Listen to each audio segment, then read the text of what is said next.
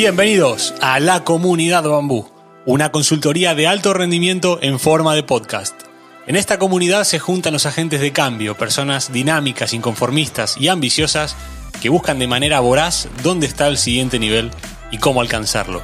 Hablaremos de coaching, psicología, comunicación, liderazgo, marketing, fitness y nutrición, pero siempre desde un enfoque holístico, donde el todo vale más que la suma de las partes. Y además lo haremos en un formato corto, claro y conciso, para que todo lo que aprendas en estos 15 minutos lo puedas poner en práctica desde hoy mismo. Así que bienvenidos a Bambú, bienvenidos al lugar donde nace tu nuevo yo. ¡Empezamos!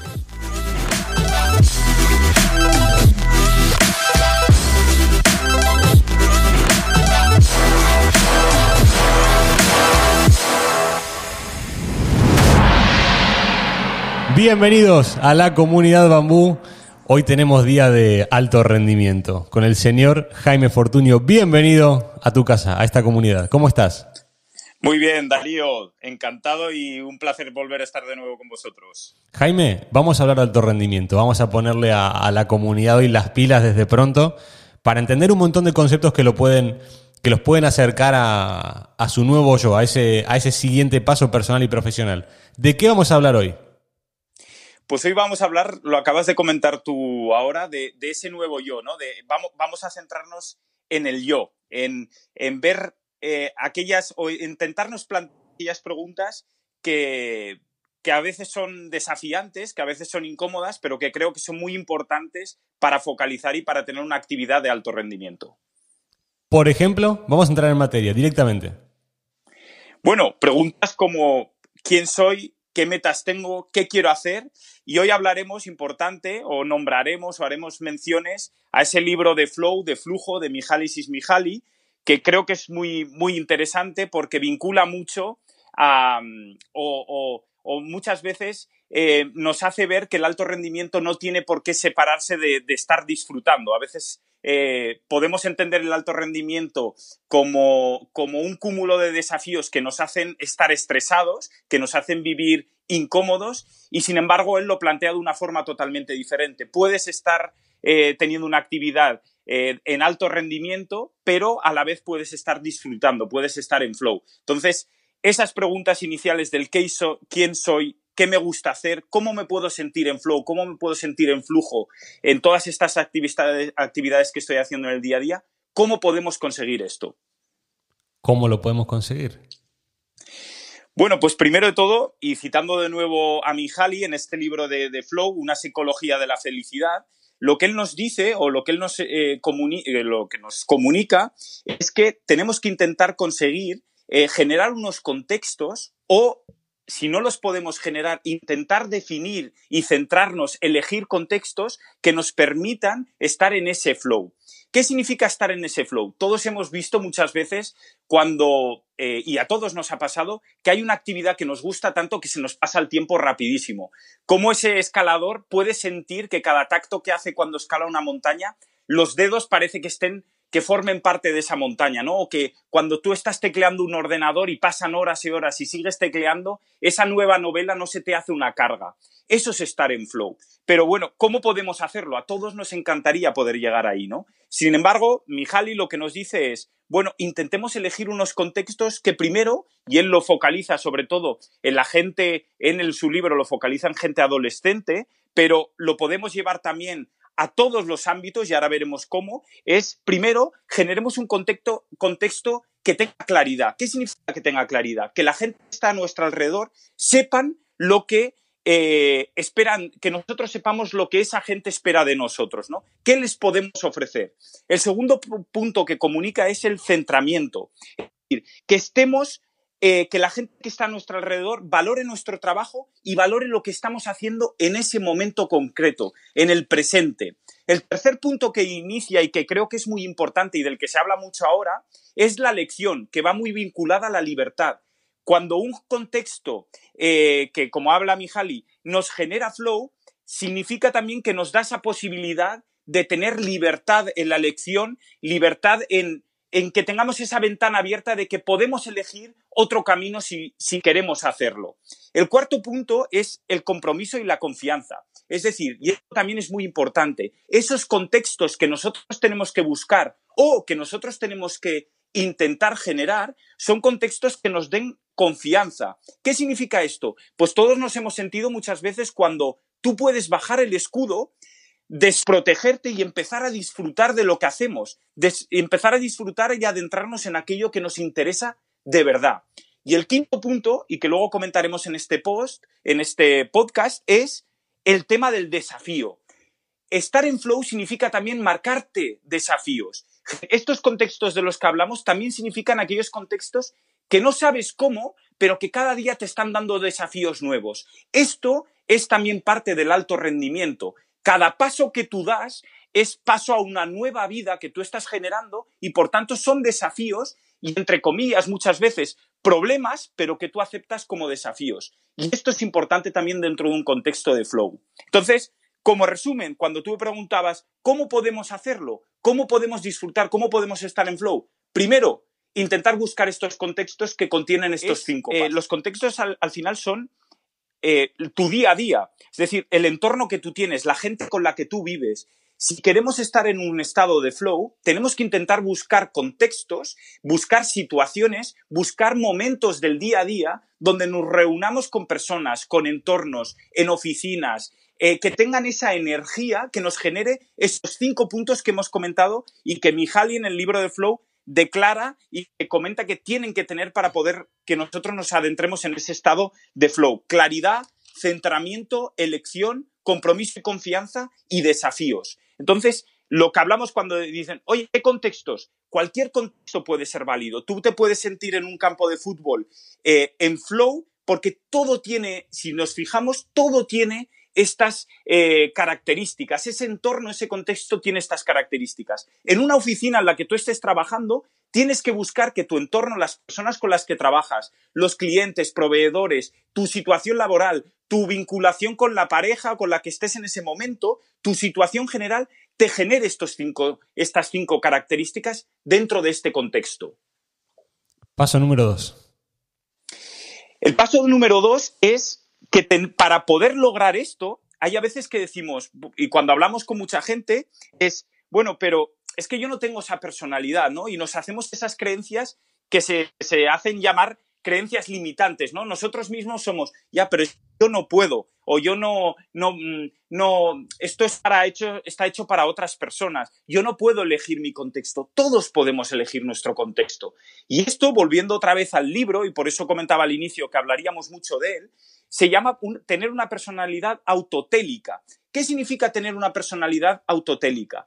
Primero es que, y como definición general, lo que nos dice Mihaly en su libro es que todas esas personas que tienen esa personalidad son aquellas que transforman las amenazas potenciales en desafíos agradables. Es decir, que todo ese contexto del que estamos hablando, el contexto exterior, no les afecta para marcarse esos desafíos.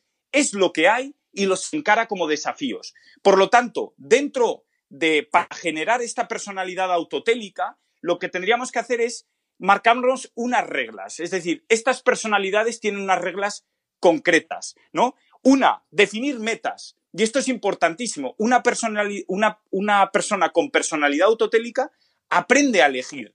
Nosotros tomamos las decisiones. Yo reconozco que esta toma de decisiones donde yo voy va a tener unos desafíos. Yo me estoy marcando una meta y va a tener unos desafíos, unos, unos problemas, pero yo los acepto como desafíos y los encaro, no me importa. Entonces, lo primero es definirte unas metas. Y algunos, algunas veces daríamos comentado esto de que todas las personas pueden cambiar el mundo. El tema es, ¿qué metas me pongo para lograr eh, hacerlo? Si yo me pongo una meta grande, aunque podamos decir, como estas metas que nos ponemos, ¿no? De, generales, de voy a cambiar el mundo, ¿qué significa cambiar el mundo? Vayamos a partes más pequeñas. Quizás ponerte un objetivo grande te va a hacer lograr unas metas pequeñas que ya te permiten cambiar ese entorno que tú estás teniendo. Por lo tanto, es muy importante definir las metas. Luego, sentirse inmerso en la, en actividad. Este segundo punto que comentan de la personalidad autotélica es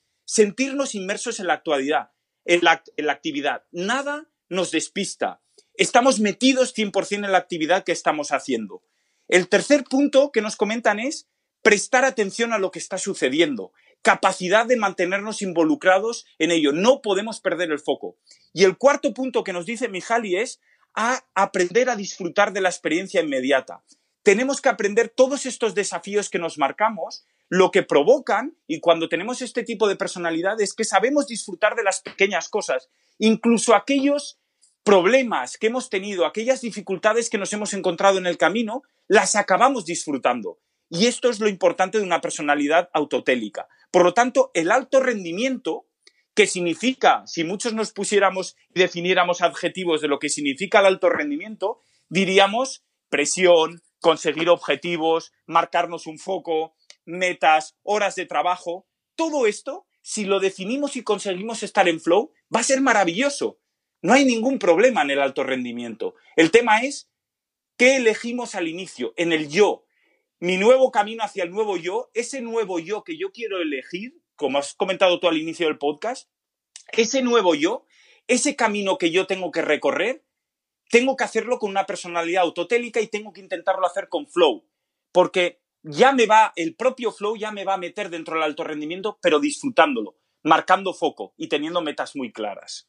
Jaime, para cerrar el, para cerrar el episodio, ha sido una clase magistral de alto rendimiento, me gustaría que en una respuesta mezcles dos cosas. Una, un mensaje para la comunidad respecto a esto. Y la segunda, si es posible, que lo mezcles o que lo introduzcas en tu propia experiencia. ¿Por qué digo esto? Para quien no tenga la oportunidad de conocer a Jaime, es una persona que vive en flow constantemente, personal y profesional. ¿Por qué? Porque todos los, los grandes retos que tiene por delante, incluso en épocas de dificultad o en momentos de dificultad, se puede ver a, un Jaime disfrutando, a un Jaime intentándolo de todas las maneras posibles sacarlo adelante. Y me parece clave que desde tu propia experiencia bajes a tierra alguno de los conceptos del, cual nos has hablado y a su vez este sea un mensaje para la comunidad para cerrar hoy la, masterclass de Jaime Fortunio. Perfecto, gracias Darío por, por las palabras. Eh, pues como conclusión y lo que diría la comunidad es, intentemos eh, ponernos, dedicar tiempo en, hacernos esas preguntas que como decíamos a veces son, eh, son difíciles de hacer, que es quién soy y hacia dónde quiero llegar. Por lo tanto, primero, intentemos hacer una reflexión pidamos a nuestro entorno que nos digan quiénes somos, cuáles son nuestras habilidades. Y una vez tengamos esa posibilidad de conocernos nosotros, marquémonos metas. Marquémonos metas, pongámonos objetivos, aquellas cosas que te gustan hacer. ¿Qué son aquellas cosas que te generan flow, que te generan una fusión en aquello que estás haciendo, que pierdes la noción del tiempo? Elija aquello y márcate una meta. Y márcatela grande, porque esa meta que te marques grande te va a permitir conseguir objetivos pequeños, pasito a pasito. Si no llegas a esa meta grande, habrás conseguido mucho por el camino. Por lo tanto, uno, conócete, invierte tiempo en saber quién eres y luego márcate desafíos. Y luego llevándolo a mi entorno personal, yo, como lo hemos comentado algunas veces por, por el tiempo que nos conocemos, Darío, nosotros como MVP School tenemos el objetivo de convertirnos en la escuela privada de fútbol, de entrenadores de fútbol, eh, más grande a nivel de referencia a nivel mundial para todos aquellos entrenadores que quieren, una vez han estudiado la sección eh, federativa, la sección obligatoria, puedan tener una educación de calidad fuera. Y nosotros nos queremos eh, posicionar como la escuela de referencia privada que esté acompañando a todos esos entrenadores que cuando se terminan las licencias federativas puedan tener otro camino para aprender. Queremos ser esa referencia mundial. ¿Es una meta muy grande? Es una meta muy grande. Pero todos los que están en MVP saben que si no lo conseguimos, por lo menos habremos hecho mucho por el fútbol, que en este caso es lo que nosotros amamos, y habremos hecho mucho en el camino. Y estos objetivos pequeñitos que vamos consiguiendo pensando en esa meta grande, están ayudando también al mundo. Y al final esa es nuestra misión desde el inicio, de poder compartir y de poder ayudar a los entrenadores de fútbol porque el fútbol nos lo ha dado todo a nosotros. Entonces, es un ejemplo de que todos podemos marcarnos metas grandes. ¿Lo conseguiremos? No lo sé, pero tenemos que intentarlo. Todos nosotros tenemos que intentarlo. Habrá que intentarlo. Jaime, muchísimas gracias, un placer como siempre y anunciar a la comunidad que serás parte activísima de, este, de esta comunidad. Muchísimas gracias. Gracias, Darío. Un abrazo a toda la comunidad también. Muchas gracias.